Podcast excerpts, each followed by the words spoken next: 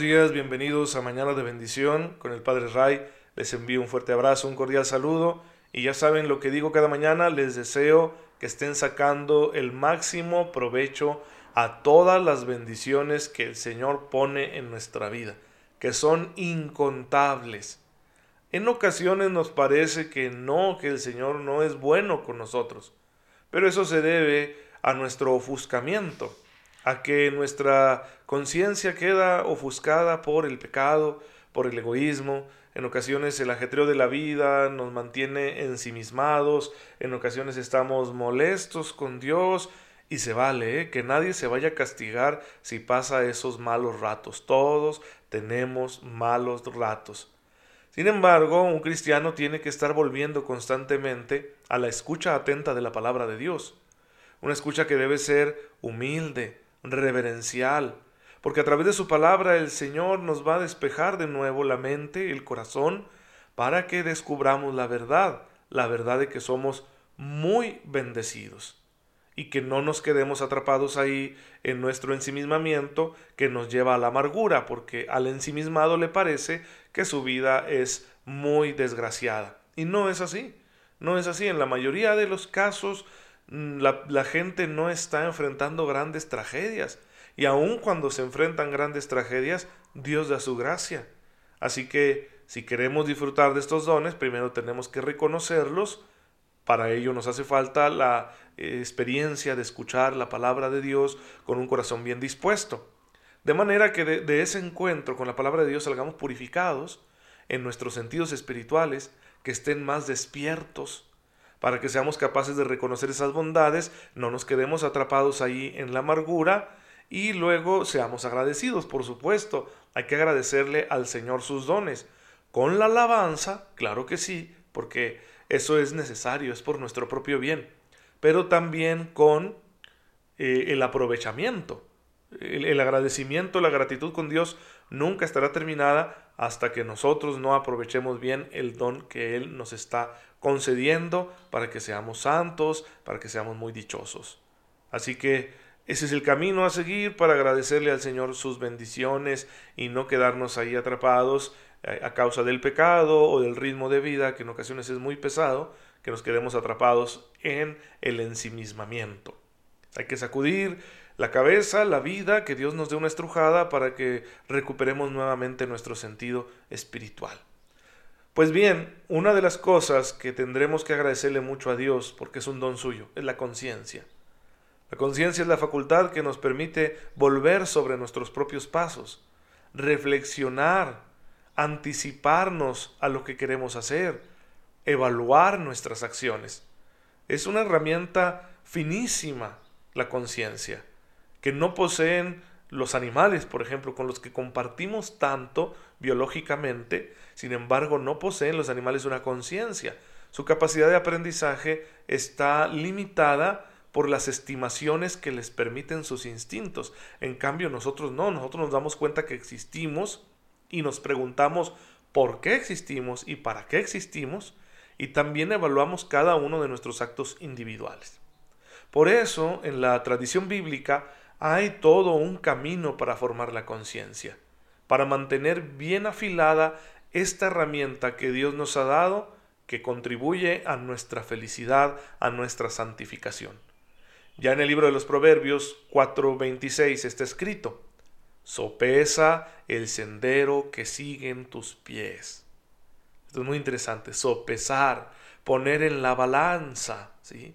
A ver, yo llevo caminando tanto tiempo en esta dirección, tengo que detenerme, hacer una parada y decir, ok, voy a poner la balanza lo que he estado haciendo y, y veré cuál es el resultado. No sea que yo piense que voy caminando bien y en realidad mi camino me está apartando de Dios. Pues es un ejercicio continuo que todo creyente tiene que hacer en su vida, no una vez, sino muchas veces. Y en el Nuevo Testamento vamos a encontrar una exhortación para que formemos nuestra conciencia y lleguemos a la madurez de la fe. En las cartas de San Pablo, y según yo, según mi humilde opinión, especialmente la carta a los hebreos, tenemos esta invitación a ser maduros en la fe. Dice Hebreos 5:14. El alimento sólido es propio de los perfectos. habla de una doctrina superior, más clara, más profunda, y dice que esa es como un alimento, pero un alimento que solo lo pueden procesar los perfectos. ¿Y quiénes son los, son los perfectos? Continúa diciendo este mismo texto.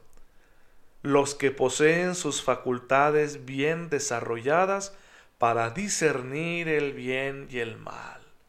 Esos son los perfectos, los que han madurado en su conciencia moral, y que ésta no se deja guiar ni por la simple normatividad de las obligaciones, ni tampoco por los impulsos, sino por el amor de Dios, un amor que es capaz de reconocer y de agradecer. Voy a explicarme, una conciencia bien formada no es escrupulosa, no es, híjoles, que no puedo romper esta regla. ¿Por qué? Porque es una regla. No, la conciencia bien formada dice, no puedo romper esta regla porque si la rompo voy a perder un bien. ¿Sí? Voy a perder la oportunidad de servir a Dios, de amarlo, de obedecerlo, de cumplir su voluntad. Y yo quiero cumplir su voluntad. ¿Por qué? Porque a eso me he comprometido. Ya que soy una persona de fe consciente, soy un discípulo intencional. Esto es lo que yo quiero, así quiero vivir mi vida. Yo lo he elegido. ¿Cómo es esto posible si ciertamente la religión nos la enseñaron nuestros padres? es que conforme uno va madurando, uno tiene que asumir su propia fe. De la misma manera que nuestros padres nos comunican principios y valores, y uno los va asumiendo. Al principio, ¿qué puede saber uno, un niño, de los valores y las normas que le comunican sus padres? Nada. Los hace solo porque dicen sus padres. Pero poco a poco se supondría que si esos principios y esos valores son rectos, la persona en su proceso natural de madurez los va asumiendo. De la misma manera con la fe. Entonces la conciencia moral será un reflejo de qué tan madura esté nuestra fe. Nuestra conciencia cuando madura es capaz de discernir el bien del mal y no conformarse con cumplir reglas, porque eso es cansado y a largo plazo no funciona. El cumplimiento de las normas morales necesita una motivación, la motivación es el amor que le tenemos a nuestro Dios, que se convierte en obediencia filial, que somos hijos, que lo amamos y queremos cumplir su voluntad. Y también la conciencia nos ayudará a no dejarnos llevar por los impulsos. Tenemos un mundo, un mundo pasional que ya les he explicado, un mundo afectivo dentro de nosotros, ¿sí? que está muy ligado también a nuestros sentidos y que nos lanza hacia todo lo que le parece atractivo. Desde la comida hasta el dinero, ¿verdad? Todo. Tú, no sé, ves un anuncio de, de comida y dices, ay, qué rico ese postre que estoy viendo, tan finamente elaborado y que te lo presentan con unas imágenes tan bonitas o qué padre el anuncio de ese auto de lujo, nuevo modelo, yo lo quiero, qué padre, qué bien me sentiría estar en él. O mira nada más, qué persona tan atractiva, tan joven, tan sana, tan guapa, con ese cabello, con esos ojos. Así funcionamos. Y es bueno que funcionemos así. Sin embargo, el hombre no puede vivir dándole a sus sentidos, a su cuerpo, a sus necesidades afectivas todo lo que le pidan. ¿Por qué? Porque no es razonable, en primer lugar, no puedes darle al cuerpo todo, le, vas a hacer daño, te vas a hacer daño. No puedes tampoco dejarte llevar por impulsos que pongan en peligro tu bienestar moral. No puedes arriesgar lo que has construido con tanto esfuerzo por un ratito.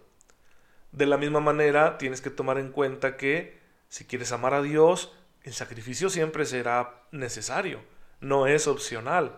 ¿Por qué? Porque hay muchas cosas que por más atractivas que nos parezcan, ofenden a Dios y no podemos dejarnos llevar por ella. Bien, pues la conciencia bien formada nos ayuda para que tengamos claro qué nos está permitido y qué no, qué nos conviene y qué no. De manera que nuestras decisiones sean lo más rectas posibles, porque lo que la conciencia debe buscar es la rectitud. Y el criterio para evaluar cuando una conducta es recta está en la palabra de Dios.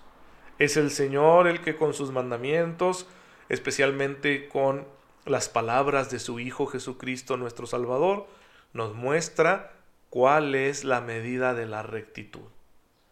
Por eso invitará a San Agustín en uno de sus escritos, comentando por ahí las cartas de San Juan, ¿sí? Y dice, retorna tu conciencia, interrógala. Retornen hermanos al interior y en todo lo que hagan miren al gran testigo que es Dios. Muy interesante esto que dice San Agustín, porque nos está invitando como creyentes a volver sobre nuestros pasos, a preguntarnos, a ver este criterio con el que yo estoy guiando mi vida, ¿viene de Dios? Y alguien que va a profundizar mucho en, en el discernimiento de espíritu, ¿sí? En el juicio sobre los movimientos que aparecen en nuestra interioridad, va a ser San Ignacio de Loyola, que enseñó el arte del discernimiento que hunde sus raíces en la tradición bíblica. San Pablo dice que uno de los dones espirituales más altos es el discernimiento de espíritus. Hay que saber si lo que está pasando por mi cabeza viene de Dios, es algo inspirado por Él, o si es solo fruto de mi humanidad, tanto en lo positivo como en lo negativo, o si francamente viene del maligno. De manera que sepamos elegir lo mejor a la hora de actuar y no nos dejemos llevar por una ciega convicción de que estamos haciendo lo correcto, cuando quizá en realidad solo queremos satisfacer alguna ambición, alguna motivación oculta que ni siquiera hemos reconocido. Por ejemplo, yo puedo decir, no, es que yo voy a irme de misionero, porque hay que llevar el reino de Dios a los lugares más apartados donde no conocen a Jesucristo. Qué bonito se escucha, ¿verdad? Qué católico se escucha. Sin embargo, puede ser que esa decisión ya la esté tomando precipitadamente, sin que el Señor la haya puesto en mi corazón, porque yo le estoy huyendo a mi realidad. En realidad yo tengo muchos problemas aquí en el lugar donde me encuentro y no tengo el valor suficiente para arreglarlos, entonces me escapo y me voy. ¿Y cuántas veces hemos hecho eso? Y fíjense, Dios es tan bueno que aun cuando hacemos esas locuras, Él se encarga de arreglar las cosas y de reconducirnos no nos va a dejar en paz hasta que cumplamos con nuestra misión, porque para eso nos envió. Y en ello se juega nuestra felicidad eterna. Sin embargo, pues qué padre es y qué, qué madurez espiritual alcanza aquel que discierne y que no se deja llevar por impulsos momentáneos. ¿Por qué? Porque está buscando la voluntad de Dios ante todo, no su propia satisfacción.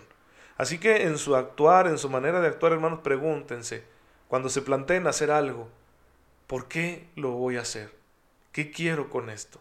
¿Realmente deseo cumplir la voluntad de Dios o estoy tratando de satisfacer alguna otra motivación? Y será un discernimiento interesante que nos puede ayudar a mejorar mucho en nuestra vida moral para que ésta sea pues como Dios quiere, ¿sí? una, una vida moral que nos ayude a santificarnos. Pues bien hermanos, como pueden ver esto se pone cada día más interesante, así que no se pierdan los siguientes episodios, pero por hoy vamos a terminar y a darle gracias a Dios.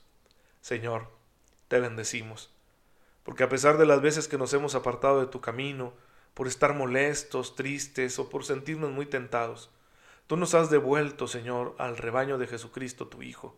Concédenos permanecer en Él con una fe tan grande como la que concediste a la Virgen María para que sepamos decirte siempre que sí, aún Señor, cuando no comprendamos del todo tu voluntad. Por Jesucristo nuestro Señor. Amén. El Señor esté con ustedes. La bendición de Dios Todopoderoso, Padre, Hijo y Espíritu Santo, descienda sobre ustedes y los acompañe siempre. Recen mucho por este servidor y ya saben, nos vemos mañana, si Dios lo permite.